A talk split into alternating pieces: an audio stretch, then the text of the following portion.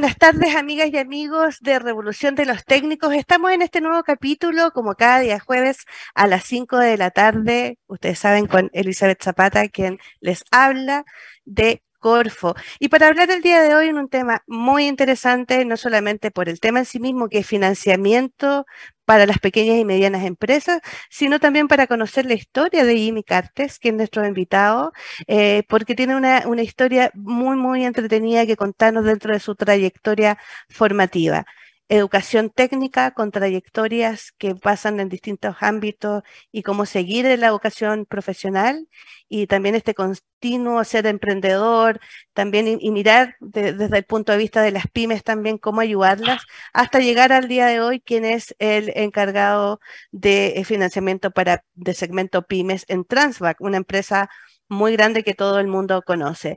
Y vamos a conversar sobre educación técnica, acceso a financiamiento y cómo eh, también podemos ayudar a aquellos exalumnos o a los que están pensando en emprender, eh, aquellos eh, técnicos que también están pensando en eso y cómo poder acceder a financiamiento. Así que no se desconecten porque vamos a esta primera pausa y volvemos con este interesante invitado. ¿Quieres ser un protagonista?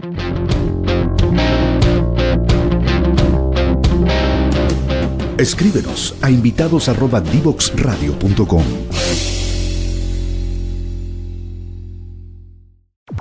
Divoxradio.com. Conversaciones de protagonistas.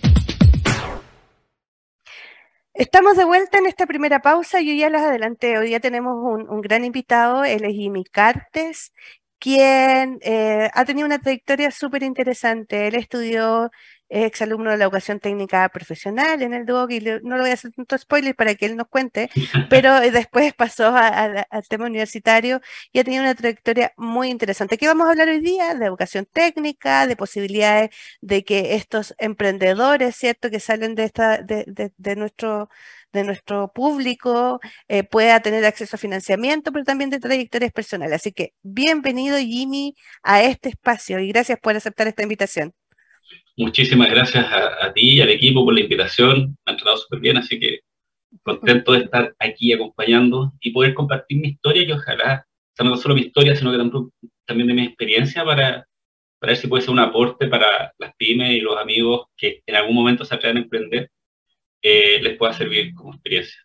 Buenísimo. Y empezamos en tierra derecha para preguntarte primero, Jimmy, cuéntanos de ti. Queremos conocerte, queremos saber cuál, es tu trayectoria y, tú has pasado por varios temas, emprendimiento, después empleado. Así que cuéntanos, por favor. Voy a tratar de resumirlas. Tengo 42 años y cerca de 17 eh, años empecé a trabajar en banca, eh, siempre vinculado al mundo pyme.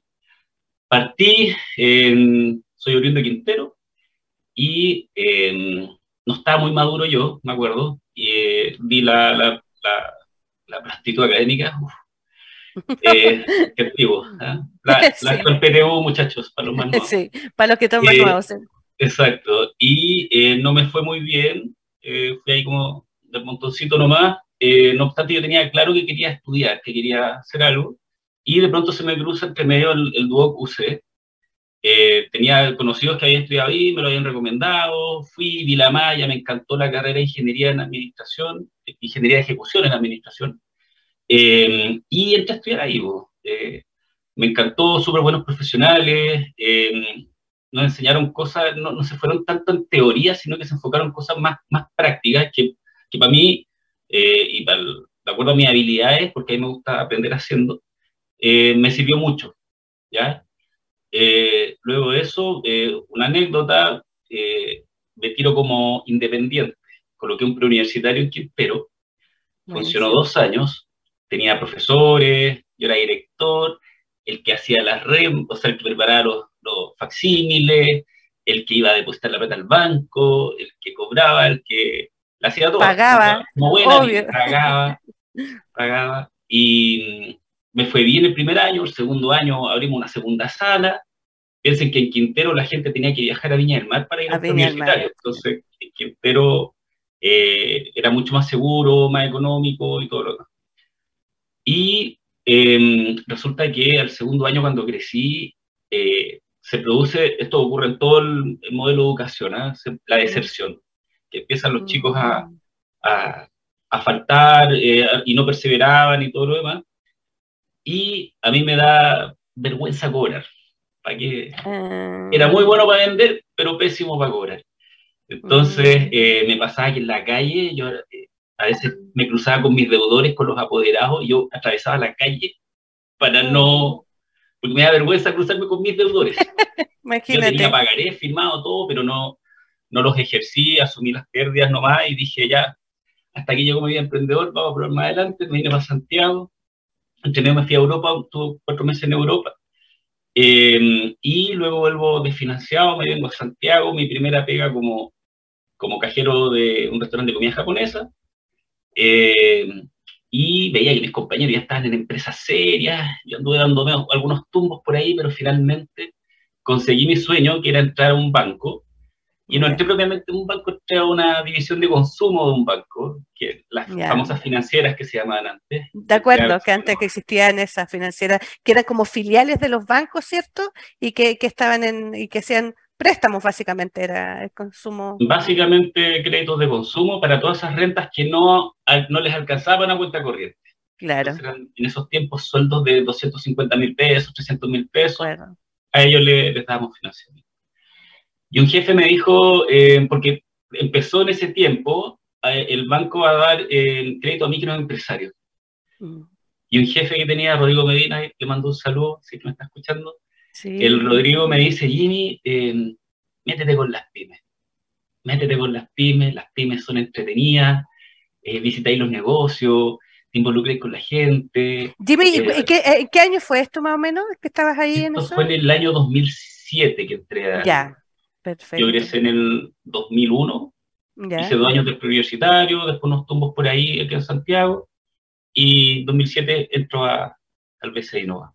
Y claro, efectivamente empecé ahí, yo trabajaba en Estación Central y, y toda la, la gente de, de la, ahí está lleno de comercio, por el barrio May, Absolutamente, el MEIS, todo ahí, sí, muchos, lo- Sí. muchos temas también así como de emprendedores que están, entonces hay mucho ahí. sí. Y como están cerca los terminales de buses, venían también mucha gente de, de regiones, de Claro. Melipilla, Talagante, del norte, del sur, venían a, y pasaban por la sucursal de- del banco ahí. Así que fue una experiencia súper súper rica. Después, este jefe Rodrigo se va a Banco Estado a trabajar como jefe de segmento PYME, o sea, perdón, jefe de, de plataforma PYME, y em, de pronto empezaron a pedir gente, ejecutivo, le pedían a, los- estos mismos jefes, les pedían recomendados ejecutivos, y me invita a trabajar al banco. Y ahí empieza mi experiencia más bonita laboral. Eh, Que no me Mm. escuche atrás. Eh, que fue en Banco Estado, eh, aprendí mucho. yo atendía el segmento PYME, que está el micro, luego viene la PYME, que es un poquito más, tiene un nivel de venta un poquito más alto, una realidad distinta al, al microempresario. Eh, no sabía nada, pero ahí añeque nomás, a, a- a impulso, a ganas, eh, aprendí a dominar, a evaluar bien, a conocer el negocio y, y luego ahí, en 10 años que alcancé a estar en Banco Estado, me pasé súper inquieto yo, cada dos años, tres años me aburría del cargo y, y me cambiaba, me movía.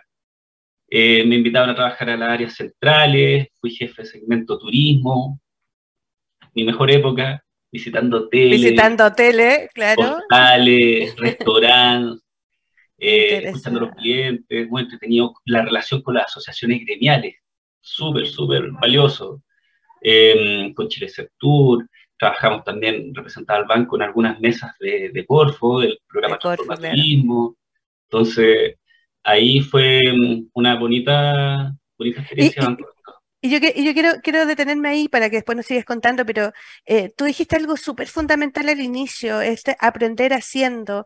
¿Cómo, cómo la educación técnica que, que estuviste ahí al inicio, después te fue emprendedor, te sirvió para este salto ya? Porque de, de haber un segmento súper específico, ahora un, wow, un, un mundo y un sector específicamente, la pyme en turismo. ¿Cómo te sirvió eso, eh, de, de esa mirada?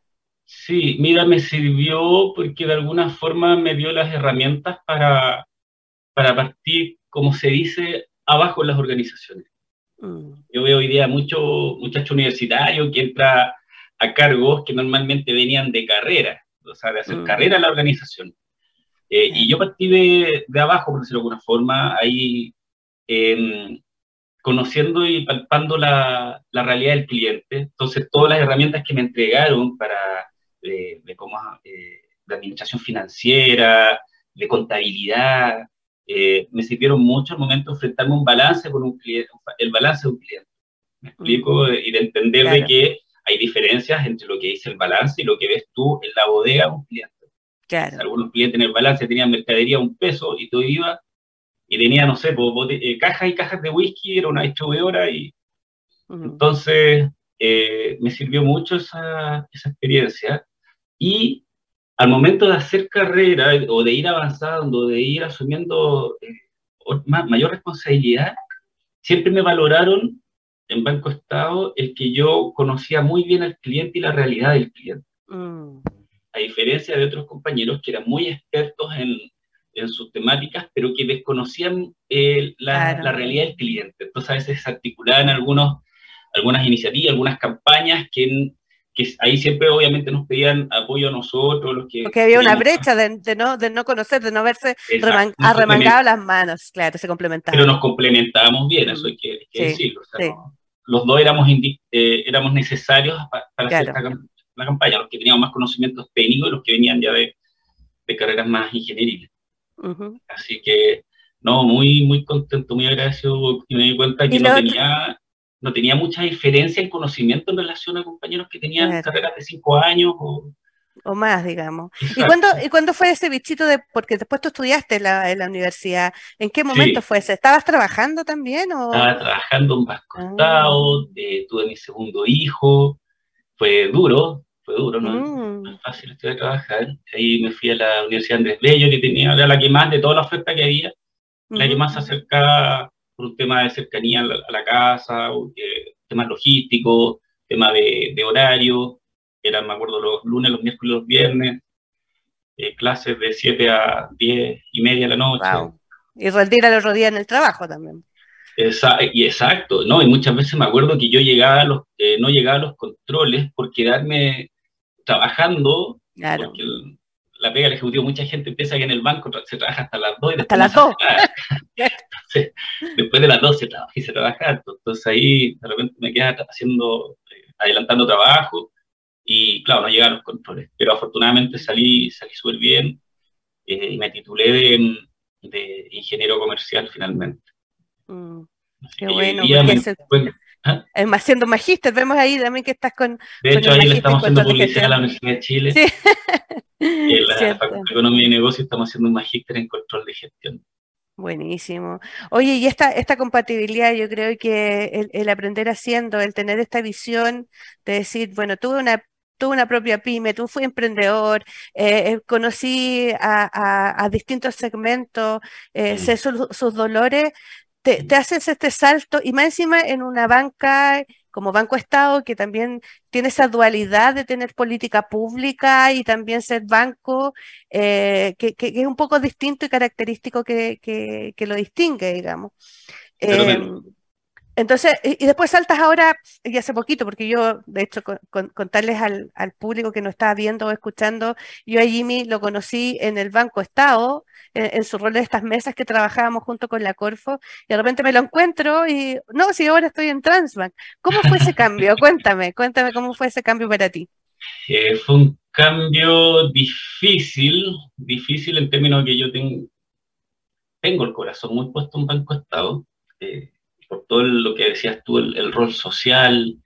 Eh, yo cuando me vine ahí era jefe de, de, de, de vinculación con el medio, jefe de, desarrollo empresarial, ese es el nombre del cargo, y eh, me tocaba articular toda la política pública para pymes con la red de fomento, la pública y la privada. Ahí trabajamos con ustedes, trabajamos con Cercotec, trabajamos con el Ministerio de Relaciones Exteriores, trabajamos con, eh, con distintas organizaciones. Entonces, eh, y, y, tenía una épica trabajar con eso, y aparte los compañeros de trabajo que son, pucha, todavía, todavía me invitan a, algunos carretes, todavía nos juntamos. sí, pues hay una impronta como... Muy bien, muy bien.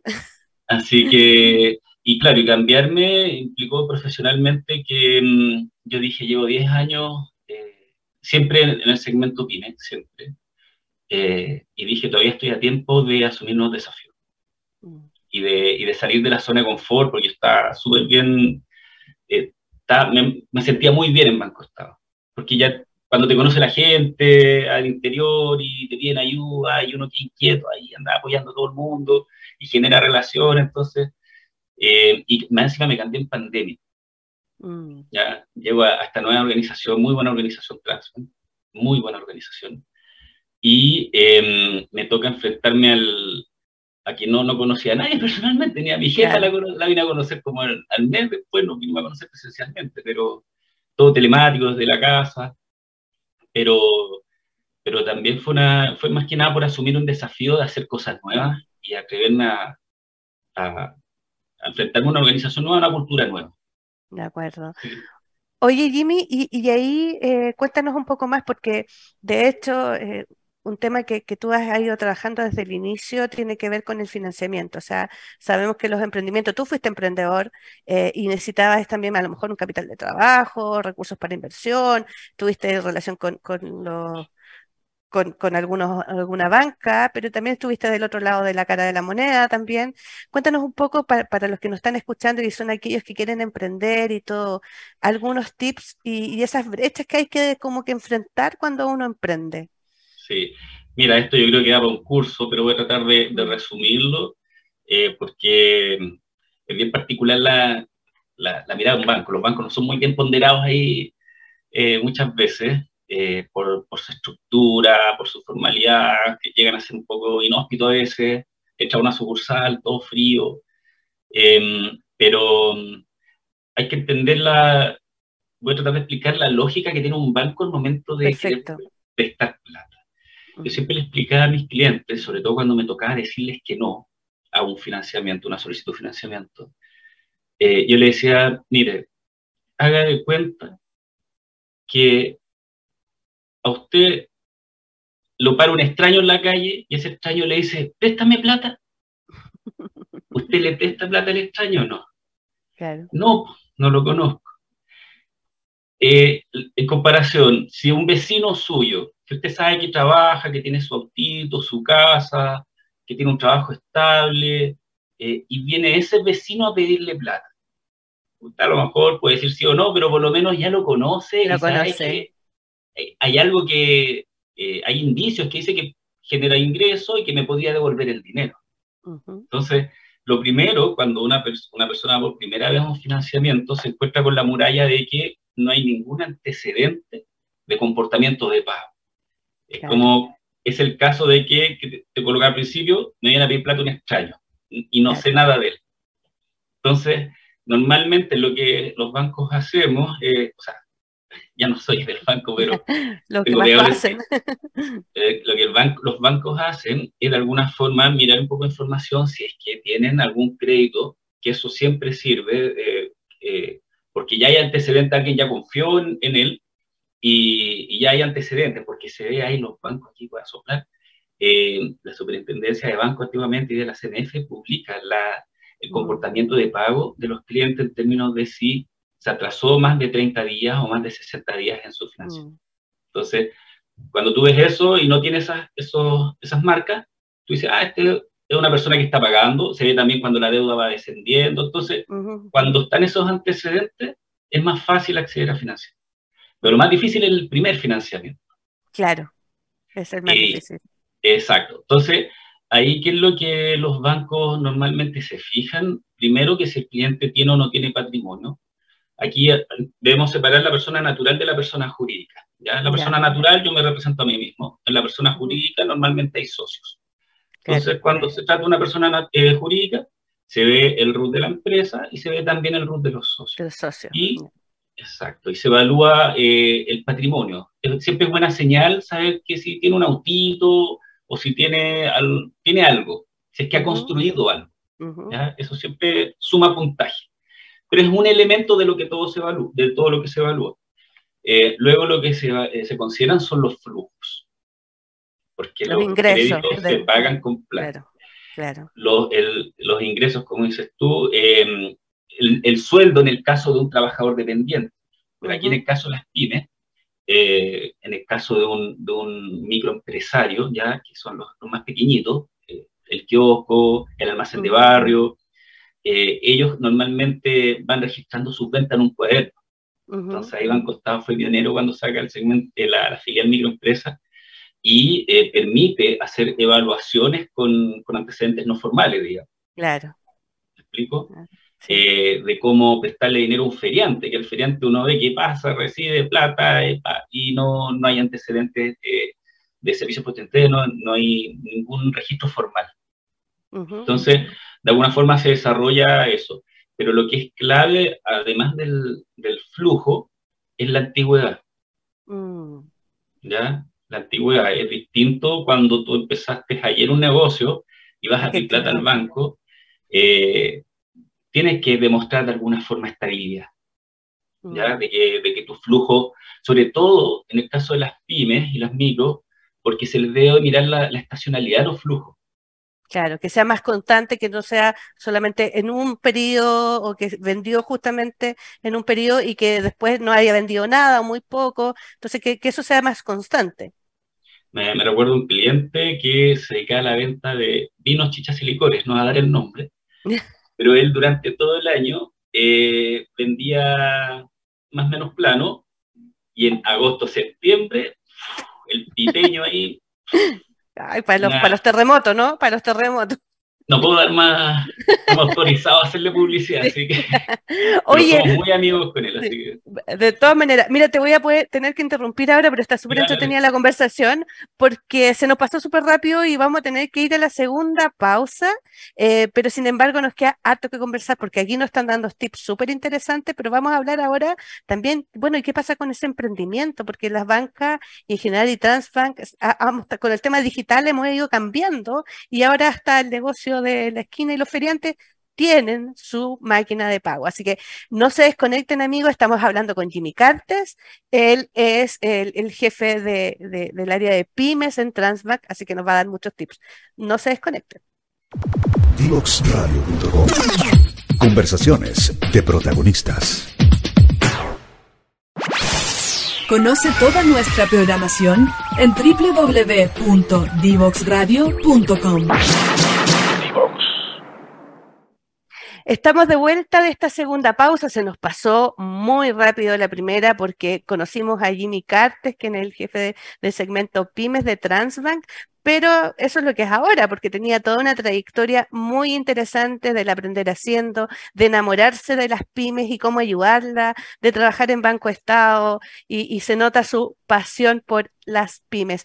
Eh, nos estuvo explicando, bueno, cómo la banca hacía estas evaluaciones para los créditos, pero quería pasarte a otro tema que tiene que ver con, lo digital que estamos, y, Transbank yo creo que ha sido también unos pioneros en el sentido de, de poder masificar y poder como democratizar el acceso también a la digitalización eh, vemos que cuando uno va a la feria, ¿cierto? Oye, si usted me puede pagar con Red, eh, con Red Compra, que dicen, o con Transbank, o puede ir a, los emprendedores que, de repente se colocan en alguna feria de emprendimiento y también lo tienen.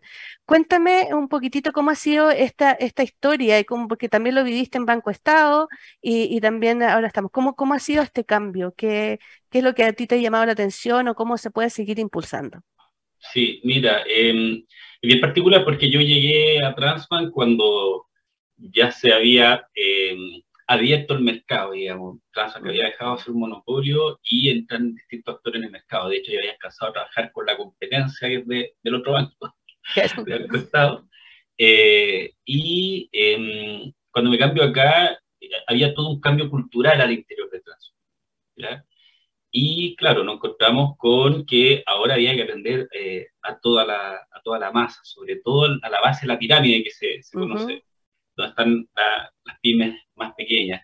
Y, y, es efectivo, efectivo que hoy día, como dices tú, vas a la feria, eh, a modo de anécdota, una vez estaba comiendo en un restaurante, yo ya casi no ando con efectivo, cero efectivo. Y em, llega un chico haciendo música y pasa después por la mesa y le digo, pucha amigo, discúlpame, no tengo nada efectivo. Pero no te preocupes, puedes pagar con tarjeta. O puedes aportar con tarjeta y me da una maquinita. Puedes aportar con tarjeta. Así que yo feliz, mm. ahí hicimos claro. la Y mm, pero digamos que quiero dejar en, en, señal de que hasta vendedores ambulantes yo he visto con máquinas, eh, artistas callejeros, eh, digamos que ha llegado a todos, a todo lo, mm. se democratizó como dices tú. Y lo que es interesante es eh, algunos datos de, de la, del Banco Central, donde se habla del efectivo, que la tarjeta de débito pasó a ser el medio de pago favorito de los chilenos. O sea, la gente ya se acostumbró al dinero plástico. Eh, no tengo las cifras, pero era cerca de un, eh, de un 80%, no, no, no, voy a, no voy a los datos, pero buenas cuentas de que la... Pero tuviésemos, tuviésemos creído en todo caso, si no hubiese dicho 10%, 80%, tuviésemos creído igual. Sí, no, pero claramente es más del 50% el uso de la mm. tarjeta de débito. Eh, el crédito obviamente tiene una menor representación porque eso requiere normalmente una evaluación de crediticia de algún banco, alguna casa comercial. Eh, pero el débito sí o sí pasó a ser el favorito del chileno. Ahí Banco Estado también contribuyó mucho con la cuenta. Con la cuenta RUT, claro. Exacto. Eh, pero ahí, y bueno, de alguna forma esto ha ayudado a, la digitalización de las personas. Me, me, quedé pegado porque me acordé de una anécdota cuando trabajaba en Banco Estado, que dieron las dos y habían cerrado la sucursal y yo bajé al cajero a sacar plata y había una señora que me dice, caballero, ¿usted, me, ¿usted trabaja aquí? Sí, le dije yo, ¿usted me puede ayudar a cambiar mi tarjeta? Yo le dije, sí, claro, mire, ingrese la tarjeta. Tiene que, eh, como dice ahí, ingresar los, los cuatro eh, primeros dígitos del RUT. Es que yo no sé leer. Mm. Eh, pero los números, es que no, no sé, me, no sé, me decía y, con vergüenza, así de cómo. Mm. Y, yo, obviamente, como funcionario banco, no podía estarle interviniendo, la, saberme las claves de intervenir las tarjetas, pero fue más fuerte para mí la, la necesidad de ella. Y lo claro, obvio. Entonces la ayudé y le dije, ya, ¿se sabe su año de nacimiento? Sí, eso sí se lo sabía. Ingresamos el año de nacimiento y ahí le entregué la tarjeta. Pero ahí yo dimensioné que ahí uno está acostumbrado de repente a moverse en un, en un en un mundo de, técnicos, de ingenieros, y donde no ves el analfabetismo, el analfabetismo eh, bruto, puro, y ni hablar del digital. Entonces, claro, cierto que no es la mayoría, obviamente, pero hay brechas hoy. Mm.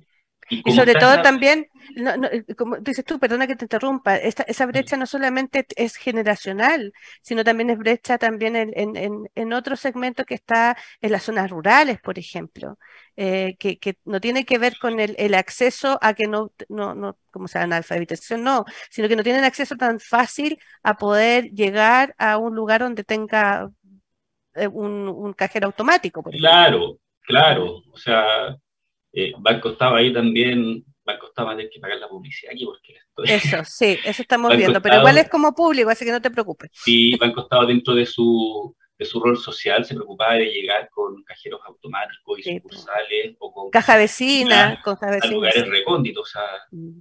Banco Estado tiene presencia en todo Chile, así que, eh, y en todas las comunas de Chile. Así que ahí había un trabajo. Pero ahora que estamos hablando de analfabetismo, de ver un poquito, el analfabetismo digital en las pymes. Mm. La, la, transformación digital en las pymes. Claro. La, la, pyme que hoy día no está, no existe en Google, no existe en ningún lado. Así es. Y, y la que no se suma eh, se, va a extinguir como los dinosaurios. Así de, de mm. dramático. Mm. Así de dramático. Y me, y me, tocaba mucho ver en, cuando era ejecutivo eh, clientes que partió en Añeque sin tener estudios profesionales, que es otro, otro tema muy interesante, que pymes muy exitosos y negocios muy... Mm. No, no han necesitado de estudios técnicos. O sea, mm. digamos que no, no es un habilitante ser un técnico, ser un profesional mm. para eh, ser un hábil en los negocios eh, o para atreverse a emprender. Así que, Pero volviendo al tema de, claro, habían eh, brechas generacionales y que venían los hijos detrás y los hijos trataban de de digitalizar al papá, pero el papá no quería aceptar el negocio, pero tampoco se quería digitalizar y se producían ahí de repente, mm. eh, no roces, pero sí choques culturales. Entre, claro, más tensión, digamos. Claro, el promedio de edad de, que teníamos de los clientes han costado era de 51 años, hace unos 5 años atrás más o menos. Entonces, claramente no, no, no, fue generación que nació con, con el computador, menos con un teléfono eh, digital. Smartphone, claro. Oye, ¿y qué viene ahora? Porque nosotros ya estamos en la ola de si te subes, no te puedes bajar ya, de hecho. Además, que, además que, que ahora eh, está también como entrando muy fuerte todo lo que son el pago con celular. De hecho, ya ni siquiera con la tarjeta física que tenemos en, el dinero plástico, sino el tema digital. Eh, eso creo que se viene muy fuerte y se está dando muy fuerte. ¿Cómo, cómo lo ves tú? ¿Cómo desde tu experiencia? ¿Cómo, cómo va a ser este cambio también? Eh, se vienen cosillas, como dicen. No, ah. eh, no, puede hacer spoiler, así como, oh, tenemos la primicia, ¿no? No, eh, lo primero que uno ve es, por ejemplo, lo que se ha estado haciendo en Estados Unidos, Amazon, eh, con las primeras tiendas ya de donde tú no, no ocupas nada. Muestra siempre el ejemplo de una chica que entra con su cartera a una tienda, echa sus cosas, sale y viaja la información y se le carga la, la transacción en su cuenta, su tarjeta, sin hacer ningún tipo de contacto, sin saltándose todo, sin cajas, sin nada. Entonces, yo creo que para allá un poco va esto. Acá en Chile lo, lo más revolucionario que, o, lo más tecnológico es estos pagos con QR, ya que hoy día se está ocupando mucho las estaciones de servicio, que, están desarrollando sus propias aplicaciones, de pago. Así que, pero eso es como lo más novedoso. Eh, Transman tiene un producto que es muy, muy interesante, sobre todo para las pymes, que es el famoso link de pago. Mm. Piensa en el, en el no sé, todos tenemos un vecino que, que vende algo, que vende, tengo un vecino que vende unas catas de, cerveza, eh, unas cajitas bien bonitas, otra vecina que hace pasteles, tortas, y ellos a través de, de, WhatsApp pueden enviar su link de pago, que no tiene ningún costo para el, emprendedor, ya estoy vendiendo. Eh, esa es la idea. Envía el link y el, el cliente de, de, esta pyme pincha el link y lo dirige directamente al portal de pago, ingresa sus datos y se efectúa el pago. Le llega el comprobante de la transferencia directamente a la, pyme. Eh, y ese, ese link de pago lo puede tener pegado en su Instagram, lo puede en su Facebook, en todas sus redes sociales, pasarlo por, eh, no sé si en TikTok, yo no soy tecnológico, yo, yo llegué hasta, yo, llegué hasta Instagram, yo también, hay que preguntarle a, a, los hijos hay que preguntarle qué pasa con TikTok. pero TikTok no, no he llegado, eh, pero eh, por WhatsApp se puede enviar sin ninguna complicación. Entonces, mm. eh, y sin necesidad de presencialidad. Mm. Que de hecho el gran aprendizaje, uno de los grandes aprendizajes que nos dejó la pandemia en, esto fue el, que mucha gente se tuvo que ver forzada, forzada a digitalizarse porque no, no podía salir a, comprar, a comprar los bancos entregando las claves para que la gente pudiera operar desde su casa. Y lo otro que también, que, que, si bien a lo mejor tenías ese acceso, te daba miedo tener el dinero físico, porque por contacto igual te podías contagiar cuando no estábamos, cuando estábamos todos medio en pandemia, entonces igual era, era complejo. Sí, pues hoy día la, la, mayoría de las máquinas de Transbank tienen, eh, tú puedes pagar a través de tres, de tres formas, es decir, con la, con la banda, que era como cuando partió, em, con el chip, el chip y el tercero es con el contactless, que es ya lo que llegó para quedarse. Claro, claro. sin contacto, la, tarjeta la colocas nomás y, y pasa la, la transacción. oye, Jimmy, oye, sabes que eh, eh, ha sido y ha sido súper interesante el tema, pero quiero, aunque nos quedan súper pocos minutos, quiero llevarte a otro tema que me interesa mucho. Porque hablamos de transformación digital, hablamos de las brechas que hay, hablamos de tu, trayectoria, pero yo siempre eh, invito a, los a, que, que, con quienes estamos conversando sueñen.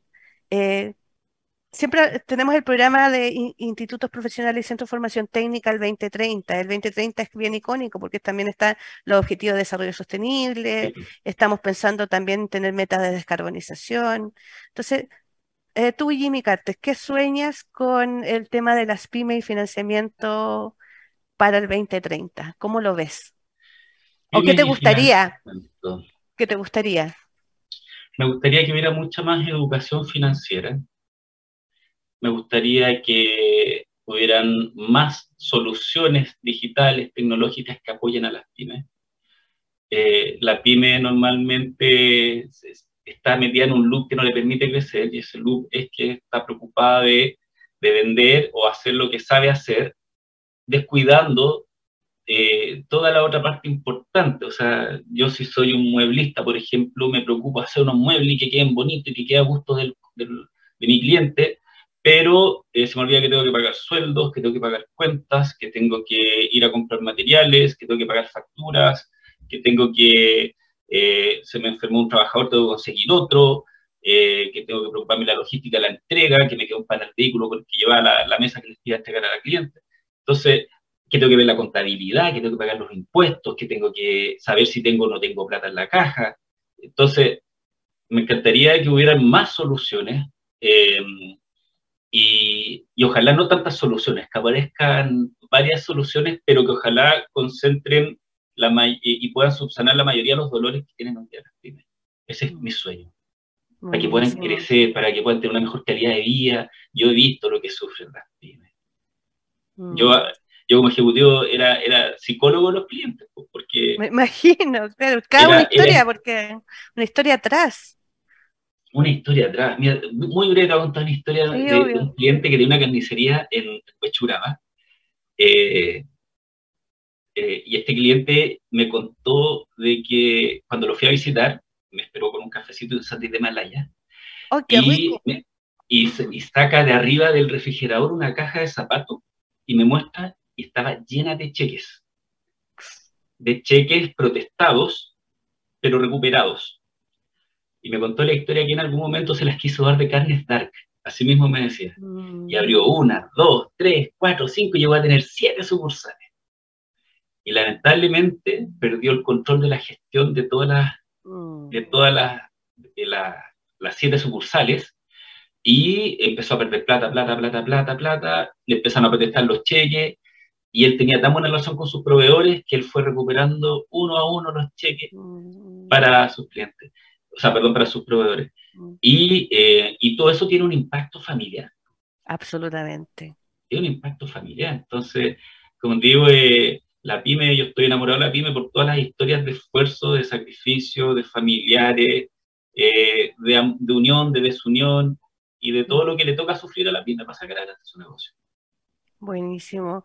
Oye, nos quedan dos minutos. Esta capítulo se nos pasó volando, de hecho, y como te decía, a nosotros y en el programa y a Divox Radio nos gusta eh, eh, conversar con gente que sabe, y eso es uno de los eslogans que tiene, es conversando con gente que sabe, y sobre todo que sabe del saber haciendo, porque finalmente uno gente puede saber desde la teoría, y como mm. nos conectamos con la, con la revolución, esta, esta revolución de los técnicos, que son, los técnicos saben hacer, se meten, se remangan las mangos, y tu historia para nosotros es súper importante, porque vienes de, de, conocer todos los lados de, y todas las caras de la moneda.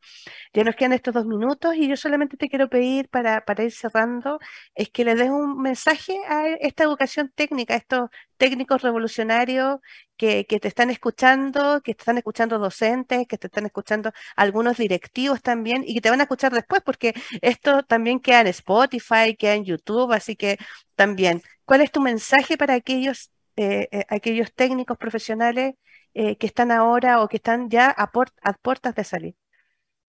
El mensaje es que se crea en el cuento que los técnicos la llevan. Buenísimo. Los técnicos la llevan, que más allá de los títulos, que haya gente que tenga, eh, que sea ingeniero, que sea, que tenga muchos títulos, posgrados, el que, el que mete las manos y el que hace que las cosas pasen es el técnico. Así que a creerse el cuento, eh, yo tengo un hijo que está listo para, para la prueba de aptitud académica, la, la PTU, perdón. La PTU. Y, y eh, si bien está haciendo preuniversitario, le digo, hijo, ser técnico es una muy buena opción también. Así que, y, a través de la misma experiencia, así que a creerse el cuento, a todos los técnicos que pueden cambiar el mundo. Buenísimo. Nada más, pues Jimmy, un, un abrazo a la distancia. Seguro que nos vamos a encontrar nuevamente eh, por ahí, y ahora que estamos a algún lado, estamos en forma presencial. Así que solamente agradecer de corazón que pudiste aceptar esta invitación. Espero que lo hayas pasado bien también en este espacio. Así que nada, estamos luego con, con en, otra instancia. Así que muchas gracias por venir. Sí, por mi parte, las gracias al equipo, a, ti por la invitación. Contento, se me pasó volando, estaba un poco nervioso ahí, no sabía cómo te a abordar, pero fuiste súper agradable y, y, gracias, lo pasé muy bien. Ojalá que mi experiencia haya sido aporte para, para alguien. de todas maneras. Así que ustedes no se desconecten, los que están, nos están escuchando, los que nos están viendo, estuvimos con Jimmy Cartes el día de hoy, el jefe de la, eh, del segmento Pymes de Transback, pero tenía una historia muy entretenida que contarnos. Así que no se desconecten porque vamos a esta última pausa. ¿Quieres ser un protagonista?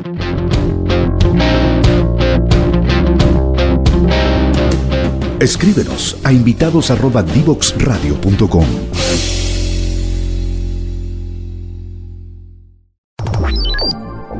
Historias desde los protagonistas en divoxradio.com. Estamos terminando este nuevo capítulo del día de hoy, el jueves 10 de noviembre, cuando conversamos con Jimmy Cartes, y no tan solo para que nos contara el financiamiento y cómo, cómo puede ser los financiamientos para las pymes, sino que desde alguien que sabe, eh, desde alguien que estudió una carrera técnica profesional, fue emprendedor y después trabajó por mucho tiempo en Banco Estado y está enamorado de las pymes, de, aquellas personas y no solamente por los temas que son de banca, financiamiento, etcétera, sino de las historias que hay detrás de, esta, de, estas personas, de estas pymes, porque al final las pymes no son una entidad, no es algo etéreo, sino hay historias, familias, emprendimientos, eh, caídas, eh, éxitos. Entonces, esas historias de, de los que saben como Jimmy y cómo los ha ayudado y también esos tips que nos importan a aquellos emprendedores que quieren después de su carrera técnica, de los que están escuchando, poder emprender. Y lo más importante que dijo al final, créanse el cuento, algo que nosotros estamos diciendo cada vez, la revolución de los técnicos llegó para quedarse, los técnicos son eh, los que saben hacer las cosas. Entonces, créanse ese cuento para poder hacer innovadores, para poder ser emprendedores. Así que como esta historia y muchas otras historias vamos a ir conociendo en los siguientes capítulos con Revolución de los Técnicos. No se olviden que también este programa, más todos los otros capítulos, están en divoxradio.com, pero también los pueden encontrar en Facebook, en Twitter, en YouTube, y en Spotify para poder recordarlos o si no los pudieron escuchar a tiempo. Así que sin más que nada, nos vemos el próximo capítulo y tengan una excelente semana. Que estén muy bien, nos vemos.